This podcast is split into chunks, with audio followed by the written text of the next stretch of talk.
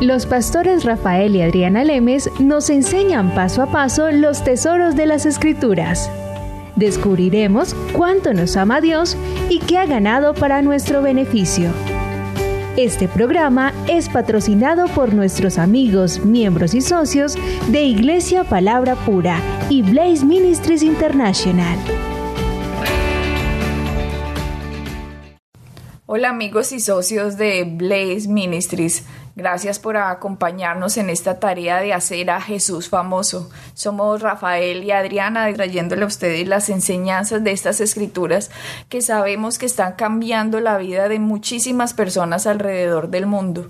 Sabemos que muchísimas personas han estado debajo de la religión y eso ha hecho completamente un sitio de ataduras en medio de la vida de ellos, familiares, financieras, de salud, en su forma de pensar en sus emociones y estamos seguros que la libertad del Evangelio, el descanso en lo que Jesucristo hizo, de que puedan relajarse en el amor de Dios, ha hecho una diferencia absoluta en la vida de las personas. Ustedes nos están ayudando a que podamos llevar este mensaje del Evangelio de Jesucristo a diferentes partes, a diferentes ciudades, a diferentes naciones, donde las personas que están escuchando este mensaje se están enamorando del Dios que los amó primero. Queremos darle las gracias por acompañarnos, queremos darle las gracias por su ayuda y por su apoyo financiero a este ministerio, porque sabemos que la segunda venida de nuestro Señor Jesucristo está cerca y tenemos que traer muchísimas personas para que conozcan al verdadero Dios, que puedan entender de qué se trata la salvación y de que puedan recibir a Jesucristo, no para repetir una oración, con mucha gente que solo repitió una oración. Dios no nos llamó a ser a nosotros convertidos, nos llamó a ser discípulos y solo los discípulos se pueden hacer a través de la enseñanza de la palabra. Así es, Adriana. Eso es tan importante que seamos discípulos, que estudiemos la palabra y permitamos que la palabra nos cambie. Eso es lo que estamos buscando. Simplemente, ¿por qué pasamos tantas horas enseñando en la radio, en la televisión, por, por material, ah, material escrito, los devocionales y todo ese material que probemos por medio de Blaze? Para que la gente pueda aprender, para que haya transformación en la vida de la gente, para que la palabra empiece a funcionar en ellos de dentro hacia afuera y empiecen a disfrutar de las grandes promesas que tiene el Evangelio para nosotros. Queremos continuar en nuestras series con un versículo para que ustedes comprendan la razón de este ministerio y por qué queremos que la gente entienda la enseñanza, que entienda el Evangelio, que entienda lo que Jesucristo hizo.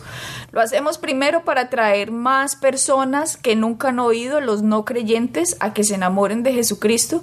Y segundo y más importante, pienso yo, es para que los que ya son creyentes salgan de las mentiras, de las ataduras de la religión que le fue implantado por un sistema de Satanás que invadió el mundo desde que Pablo estaba predicando. Pablo decía en diferentes iglesias, se les han metido malas enseñanzas y sé que Satanás, así como engañó a Eva, los está engañando. Así que tenemos que ver que el engaño es el que hace que no se produzca la bendición en nuestra vida. Y hay muchos cristianos hoy, muchos cristianos hoy debajo de temor, debajo de un Dios que los va a castigar, debajo de un Dios que está pendiente de cuando se equivocan para mandarles una enfermedad o para mandarles la pobreza. Hay muchos cristianos hoy en día que dicen que la pobreza es de Dios, que es humilde ser pobre, que Dios los quiere así.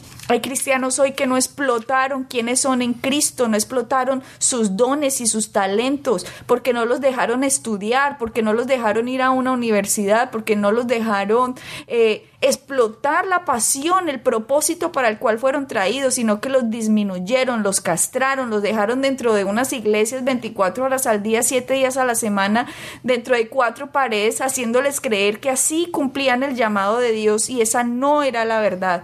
Entonces hay un versículo sobre todo en el libro de Job que es el que queremos ver como hoy tanta gente cristiana está debajo de este versículo y no se han dado cuenta. Job 3:25, les voy a leer la Biblia de las Américas. Job dijo esto, y en esto hay mucha gente hoy, aunque no lo está diciendo, este es el resultado del por qué están viviendo debajo de lo que viven. Dicen, pues lo que temo viene sobre mí y lo que me aterroriza me sucede. Job 3:25. Les voy a leer otra versión. Reina Valera Gómez. Porque el temor que me espantaba me ha venido y me ha acontecido lo que yo temía. Déjame leerte otra versión, Adriana. El mismo versículo 25 dice, lo que yo siempre había temido me ocurrió. Se hizo realidad lo que me horrorizaba. Entonces nosotros, si lo pensamos desde el punto de vista, Adriana, date cuenta que todo lo que, lo que nosotros sentimos, todo lo que nosotros vivimos, lo materializamos por medio de nuestra boca, por las palabras que decimos. Y, en este caso Job estaba siendo profeta, estaba viviendo lo que él había profetizado. Y eso, fíjate simplemente la primera parte del versículo 10, del, desde el versículo 25 dice, lo que yo siempre había temido ocurrió. ¿Qué implica eso? Que si el mundo en el cual tú estás viviendo no es el mundo en el que tú quieres vivir, tenemos que cambiar. El problema es que estamos en, en unas ataduras porque estamos viviendo bajo el temor, estamos viviendo bajo, bajo la influencia del mundo, en vez de bajo la influencia del Evangelio. Así es, Rafael. Es increíble que, que estas palabras sean tan sabias que hayan sido permitidas por el Espíritu Santo, que fueran puestas en la palabra, que Job cuando empezó a experimentar la enfermedad, la muerte, la pobreza, el desespero, el no saber, Job haya dicho, lo que yo temía fue lo que me vino. Todo esto que me espantaba me ha acontecido. Sigamos el Job 3, 25, vamos al 26. No he tenido paz, no me aseguré, ni estuve reposado. No obstante, me vino la perturbación o no obstante me vinieron los problemas. Todo eh, esto, dímela en esta versión. En esta versión dice, no tengo paz ni tranquilidad, no tengo descanso, solo me vienen dificultades. Y eso, Adriana, este versículo es lo que confiesa generalmente la gran mayoría, no, no solamente del mundo, pero los cristianos están completamente, están diariamente hablando sobre esto. Dicen, no tengo paz, no tengo tranquilidad, dificultades me vienen constantemente en mis vidas. ¿Qué estamos, qué estamos hablando? ¿Qué estamos confesando? ¿En qué, en dónde estamos viviendo? Las personas están confesando, Rafael, sus temores. Mm. Esa es la verdad. Y los temores están basados simplemente en el desconocimiento de Dios o una mala enseñanza, una mala doctrina de quien Dios realmente es. El ser humano simplemente va a exteriorizar lo que piensa en cualquier momento de su vida.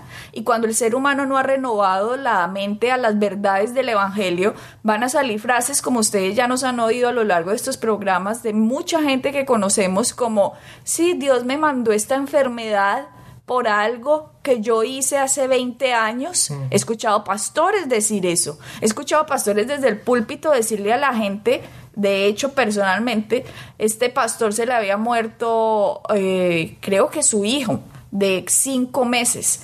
Y cuando el hijo se murió, el pastor se paró en el púlpito y dijo, había más o menos unas 500, 600 personas en ese sitio cuando yo estaba, yo estaba ahí sentada escuchándolo. Y él dijo que él estaba esperando con muchas ansias ese hijo, pero que cuando Dios se lo llevó, él sabía que Dios lo había hecho por alguna razón, que así como en el libro de Job decía Dios dio, Dios quitó, por lo tanto Él me lo dio, Él me lo quitó. Ya mi esposa ahora no puede tener hijos eh, porque tiene un problema en la matriz, pero si está la voluntad de Dios, que se haga la voluntad de Dios. Un pastor, yo cuando oí eso, yo me paré, Rafael, de esa iglesia y me paré primero indignada por lo que estaba escuchando, con mucho pesar por lo que él creía acerca del Dios, que no es cierto lo que creía, eso es lo que él ha oído, pero no es lo que dice la palabra. Me paré y me salí de la iglesia con un profundo pesar, primero de él y segundo de las 600 personas que estaban escuchando esta cosa tan mentirosa con completo desconocimiento del amor de Dios y que Dios ha mandado a su Hijo para que nosotros en la fe, con la fe de lo que Jesucristo ganó, nos enfrentemos a cada situación de la vida. Exactamente. Adriana, eh, ahora oyéndote decir esto, yo estaba pensando ahora, ¿qué pasaría si a, a, esta gran cantidad de pastores que se levantan en el púlpito enseñando el Antiguo Testamento, le diéramos nada más el Nuevo Testamento para que predicaran? Se perderían, No desco- desconocerían al Dios al cual sirven. ¿Por qué? Porque el único Dios que ellos conocen, el único Dios que ellos predican, el único Dios que ellos confiesan es el, el- el Dios del Antiguo Testamento. Pero la tristeza es que, no, que, que ya gracias a Dios ya no estamos ahí, estamos en el nuevo pacto. Jesucristo ya vino, Jesucristo ya fue a la cruz, la ira de Dios fue sobre él. Jesucristo murió, resucitó y está sentado a la derecha del Padre. Nosotros tenemos un mejor pacto, nosotros tenemos unas mejores promesas. ¿Por qué insistimos? en vivir en el Antiguo Testamento? ¿Por qué insistimos en que tenemos que vivir y sufrir como, como lo hizo la gente del Antiguo Testamento? Jesucristo ya vino y simplemente tenemos que aceptar esa verdad y empezar a conocerlo en el, en el Nuevo Testamento y las riquezas que encontramos en ello. Hay, hay algo que, que desafortunadamente la religión, las ataduras hacen, y ustedes ya les he contado mi propio testimonio, cómo yo me la pasaba leyendo el libro de Job cuando mi familia estaba en unos problemas terribles y yo me identificaba con Job completamente. Yo decía, bueno, por algo Dios me está haciendo esto, o por algo, eh, como me habían dicho a mí, algún familiar en su pasado de pronto hizo algo y usted tiene una maldición generacional y por lo tanto usted la está pagando. Entonces uno se lo cree y uno en realidad en el fondo, uno dice, sí, Dios es la verdad, Jesús es la verdad, yo no sé qué es lo que está pasando, pero Dios sabrá por qué hace las cosas. Si a Job le hizo esto, pues a mí también. Y lo que a uno le dicen, Rafael, cuando uno empieza a leer la escritura, la idea preconcebida que uno tiene de Dios sobrepasa lo que uno está leyendo. Vea, lo repito, la idea preconcebida que tiene la gente de Dios sobrepasa lo que está leyendo. O sea, cuando yo leía Job capítulo 1 o vers- eh, capítulo 2, eh, cuando dice, ah, no, vamos al capítulo 1, verso 12. eh, no, me equivoqué. Va- donde dice Rafael que Satanás le dijo a, a Dios que todo lo que tenía Job se lo había bendecido, que lo había rodeado de un cerco. Eso está en los primeros capítulos. Cuando él iba a leer el versículo me perdí. Pero cuando yo leía esos versículos, Rafael, que Dios había bendecido la obra de las manos de Job, que Dios había cercado a Job con un cerco de bendición. Cuando yo leía eso, la idea preconcebida que yo ya tenía de Dios no me hacía ver lo que yo estaba leyendo. Simplemente lo pasaba de largo. Lo pasaba de largo para llegar ya a las enseñanzas que me habían dado como Dios dio, Dios quitó. Y me quedaba concentrada en esos versículos, por ejemplo, en las ideas de la palabra, en las palabras de Job, que fue Dios dio, Dios quitó, pero no me concentraba en los versículos que dice que Dios había cercado con un cerco de bendición a Job que Dios había bendecido la mano de, la, de la, las obras de las manos de Job. Esos versículos no los veía, porque mi idea preconcebida quería era agarrarse a la enseñanza que me habían dado y no entendía lo que estaba sucediendo a pesar de que yo lo estaba leyendo. Sí, Entendamos sí, sí. que Job no tenía ni el primer capítulo, ni el segundo capítulo, ni la Biblia escrita. Claro. Por lo tanto, Job no sabía qué era lo que le estaba pasando espiritualmente. Job no sabía que Satanás estaba tratando de atacarlo. Él no lo sabía. Si él hubiera sabido, hubiera dicho, Dios me dio y Satanás trata de Exacto. quitármelo. Exactamente, Adriana. Obviamente, el versículo que te estaba refiriendo antes del versículo 10, Job 1.10, pero como lo hemos dicho anteriormente y la gente sabe que, que, me- que nos lleva un tiempo yéndonos, yo no viví lo que tú viviste, yo no tuve ese, toda esa trayectoria de religión. Pero una de las cosas que a mí me, me, me causa ah, interés o impresión cuando te oigo a ti y oigo a gente hablando de toda esta, cuando salieron de toda la religión, es que la gente se suele concentrar en los puntos negativos y no en el positivo. ¿Por qué se concentran en esa primera parte y no se van al final del libro cuando dice que Dios le restituyó, le restu- Restituyó. restituyó todas las cosas y fue de bendición. ¿Por qué no se van al final del libro y pero se quedan en el principio, se quedan en lo negativo, se quedan en lo malo, se quedan en el temor, se quedan en la pérdida, se quedan en el miedo, en vez de irse al final? Y Rafael, lo que pasa es que para que Dios le restituyera a Job todo lo que había perdido, como es el último capítulo, el capítulo 42 del libro de Job, para que él haya sido dos veces más bendecido. Ahora sí que era el hombre más recontra rico, súper rico de la religión, de la región, con las hijas más hermosas que dicen que eran las más mujeres más hermosas sobre la tierra. Eh, imagínate, Rafael, era como una bendición impresionante que le llegó a Job. Eso, para que eso pasara, Rafael, Job tenía que haber hecho lo que hizo, que fue de oídas te había oído, pero ahora mis ojos te ven. Me arrepiento en polvo y ceniza, que él lo dice en el capítulo 42 Dice, yo hablaba cosas maravillosas que yo no entendía.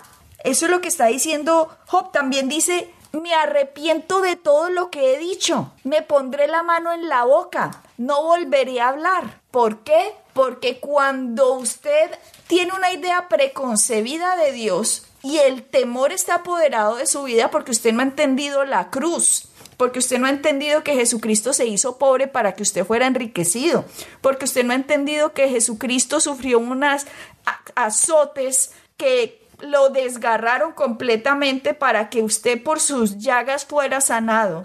Cuando usted no ha entendido que Jesucristo dio su sangre para su redención, cuando usted no entiende que Jesucristo resucitó para su justificación, cuando usted no entiende que tiene un mediador entre Dios y los hombres que se llama Jesucristo, cuando usted no entiende qué significa nacer de nuevo, cuando usted no entiende el amor de Dios, usted vive bajo temor, bajo expectativa de juicio cada día de su vida y está esperando cuando algo malo me va a pasar. Exactamente. Adriana, eso, eso es magnífico y de oigo y mi, mi cabeza empieza a funcionar en este aspecto. Cuando estamos hablando, gente que no conoce a Cristo y les estamos hablando de Dios, le estamos hablando de un Dios bueno, un Dios que bendice, un Dios que vino y murió por ti, un Dios que fue a la cruz, el cual te quiere salvo.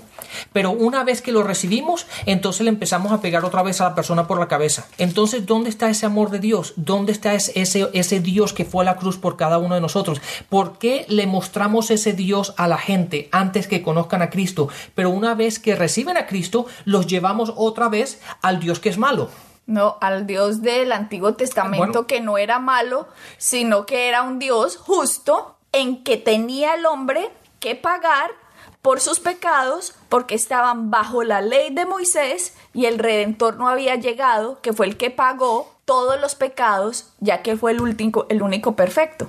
Entonces la gente tiene una idea de un Dios malo, de un Dios injusto, de un Dios que me castiga, de un Dios que me enferma, de un Dios que me empobrece. Y hay que decir como Job, Dios dio, Dios quitó sea su nombre glorificado, porque si no digo eso, a lo mejor le da más rabia y de pronto me pone en una peor situación de la que yo estoy. Entonces vivo en completo temor. Y el temor hace que se manifieste en mi vida el mundo de las tinieblas a pesar de que yo sea cristiano. El temor es el que abre la puerta completamente a Satanás, porque la fe es el que cree en lo que Cristo hizo. Pero cuando la enseñanza no me muestra lo que Cristo hizo, sino que me muestra un Dios castigador, un Dios que no castigó a Cristo en la cruz para que usted pueda ser bendecido, un Dios que le puso el juicio a su Hijo por amor a la humanidad para que el que ponga la fe en su Hijo pueda ser bendecido. No, ese Dios no. Jesucristo fue como un evento más en la historia, pero miremos el Dios del Antiguo Testamento, miremos lo que le pasó a Job, miremos lo que le pasó a David, que David cuando se acostó con Betsabé tuvo un hijo y el hijo se le murió como castigo de Dios, que fue cierto, fue cierto. ¿Por qué? Porque no tenían un redentor, porque no tenía quien hubiera pagado los pecados por ellos. Estamos en una dispensación muy diferente y ese conocimiento no hace que la gente salga y corra a pecar. Ese conocimiento hace que la gente venga y se enamore de Dios y empiezan a actuar mejor porque entienden el amor de Dios que se volvió un hombre para él mismo llevar la maldición. Así es. Pero Rafael, cuando no entendemos eso, Estamos en temor como estaba yo. Por lo tanto, la situación financiera se agravó. Los problemas familiares se agravaron. A pesar de tener un Dios que todo lo podía, yo no sabía cómo poner mi fe en Él. Yo no sabía cómo pararme en la palabra. Yo no sabía qué significaba que yo era justificada en Cristo. Yo no sabía que Dios me veía buena, pura, santa y perfecta porque Cristo fue visto como un maldito en la cruz para poder yo recibir esa bendición. Exacto. Entonces, cuando uno no sabe eso, cuando uno no se identifica con Jesucristo, sino que Satanás hace que usted quite sus ojos de Jesús y se ponga los ojos en usted, en sus falencias, en sus debilidades, en las tonterías que hace. Usted no hace sino más que abrir la puerta y decir, sí, me merezco esta enfermedad, sí, me merezco esta pobreza, sí, me merezco que mi matrimonio esté mal, sí, me merezco que mi esposo me pegue, sí, me merezco esto, sí, me merezco aquello. Y no se identifica con el Dios que lo amó, no, no pone una identificación en justicia, no pone una identificación en redención, en que soy la perla de Dios, la hija de Dios, en todo lo que Dios me ha dado. Por lo tanto, el poder, el temor se apodera de mí como está apoderado de tantos cristianos alrededor del mundo. Y hablemos del mundo hispano en este momento. El mundo hispano tiene un Dios al que le tiene miedo porque no sabe lo que Cristo hizo y no han aprendido a poner su fe en el Cordero, sino que ponen su fe en sus obras, en lo que ellos hacen y por lo tanto, como el ser humano falla, siempre dice, ok, esto es lo que recibo porque me lo merezco. Así es. Adriana, la fe y el temor son fuerzas espirituales y son exactamente lo mismo, funcionan exactamente igual. La fe funciona para lo positivo, el temor funciona para lo negativo. De la misma manera como tú tienes fe en el temor, tienes fe en la fe. Entonces lo que pasa es que la, gente tiene, tiene fe en el temor de que esas cosas van a suceder, de que lo malo va a suceder. La razón que están sucediendo es porque tú tienes fe porque que las vas a recibir. O sea, tiene fe, tiene temor, digámoslo así, para que no se confunda. Exactamente, pero a lo que yo voy que son dos fuerzas espirituales que funcionan en la misma línea. Entonces, lo que tenemos que tener, lo que tenemos que hacer es cambiar 180 grados y en vez de tener temor en las cosas negativas, tenemos que tener fe en las cosas positivas. Tenemos que tener fe en Cristo. Y funciona exactamente igual. Sí, porque cuando, cuando a mí no me han enseñado que yo tengo que tener fe en Cristo, Rafael, cuando veo que mi hijo se está enfermando, simplemente digo, bueno, Dios lo quiere así y por lo tanto no me paro firmo en la fe, no proclamo como así, ¿Cómo así que mi hijo se está enfermando? Yo tengo la autoridad en mi casa y ninguna enfermedad tiene poder sobre mi familia, ninguna enfermedad tiene poder sobre mis hijos porque Jesucristo por sus llagas nosotros fuimos sanados. Le impongo las manos al hijo, lo unjo con aceite y le ordeno a cualquier cosa contraria a lo que Jesucristo ganó que se vaya. Le digo, no lo puede atacar. Dolor váyase o infección o enfermedad salga de mi hijo en el nombre de Jesús. Pero ¿qué pasa? La gente no lo hace. La gente lo recibe. La gente acepta todo lo que Satanás tiene para traerle toda la basura que él tiene y lo acepta pensando que vienen de Dios. Ese es el mayor éxito del engaño el mayor éxito que ha tenido Satanás, el mayor éxito que ha tenido el reino de las tinieblas, es que el Hijo de Dios nos identifique con la cruz de lo que Jesucristo pagó por él y para él, y que se pueda parar firme en la fe con pleno conocimiento de causa que lo que Cristo ganó es para mi bendición legal. Así es, Adriana. Y ahí es donde tenemos que poner nuestra fe. Nuestra fe si la ponemos simplemente en esa verdad en lo que Jesucristo ha ganado por nosotros, el temor y todas esas cosas desaparecen, porque es imposible caminar en fe y en temor al mismo tiempo, porque es una fuerza que trabaja exactamente igual en puntos negativos, en puntos opuestos. Entonces, si nos concentramos en lo que Cristo hizo en vez de en lo que Satanás está haciendo, si nos concentramos en el Nuevo Testamento, si nos concentramos en lo que Cristo ha hecho en la cruz, en lo que Cristo vino a hacer para proveernos, si caminamos simplemente en esa verdad, no nos tenemos que preocupar de lo otro porque lo, otro desaparece. La única forma, eh, nuestros oyentes, en que el temor se va a nuestra vida, Rafael, es a través del conocimiento del Hijo de Dios. Porque yo no le puedo decir a alguien, no tema, no tema. En la Biblia hay 365 versículos en que dice, no temas. Como quien dice un versículo por día, ¿cierto? Por un día del año. 365 veces que dicen no temas. Pero si yo le digo a alguien, venga, no tema, y la persona, ah, bueno, sí, ya, no voy a temer, ya voy a hacer que mis rodillas no flaqueen y no voy a temer. No, el no temor no viene porque uno diga que no va a temer. El temor no viene porque yo tengo una verdad establecida en mi mente que sé que no va a dejar que una mentira opuesta a lo que Jesucristo ganó para mí penetre en mi vida. Por lo tanto, yo me paro desde una posición de victoria cuando me enfrento a un problema, cuando me enfrento a una circunstancia, cuando esté en escasez, cuando la enfermedad me ataque, cuando los problemas familiares me ataquen, yo no estoy en temor porque, ay, esta enfermedad me va a matar, ay, esta pobreza me va a tener así a lo largo de la vida. No, no estoy en temor porque sé, de esta me paro de esta salgo, porque no he visto ningún justo desamparado ni su descendencia que mendigue pan. Porque siete veces cae el justo, dice la palabra, pero siete veces será levantado. Y como he entendido el concepto de la justicia de Dios, yo me identifico con las promesas del justo, porque yo ya no soy justo por mis obras, yo soy justo por la fe en Jesucristo. Claro, entonces el, el temor, ah, básicamente, Adriana, es la falta de conocimiento de quién es Cristo en nosotros. Exacto, y esa falta de conocimiento de Dios de Job, de que simplemente de oídas lo había oído, hizo que abriera el temor porque Job estaba pendiente era de él, de sus acciones, mantenía haciendo sacrificios todos los días por sus hijos, dice al principio, porque si de pronto alguno pecó, tengo que hacer un sacrificio. Y cuando le vino todo lo malo que le vino, Job dijo, todo lo que me temí me llegó todo lo malo que yo estaba pensando me vino, todos sus temores se le hicieron presentes. Satanás encontró el camino de entrada a ese cerco de bendición de Job. No fue precisamente el temor, el temor fue el resultado del desconocimiento verdadero de Job de Dios que hizo que se viera a sí mismo y no pudiera ver en Dios el Dios que lo amaba y que lo bendecía por su gracia. Pero cuando Job dijo, me arrepiento, me arrepiento, me tapo la boca, no volveré a, proferir todo esto que he dicho. Todo lo que he dicho es errado de Dios. De oídas te había oído Dios, pero ahora mis ojos te ven.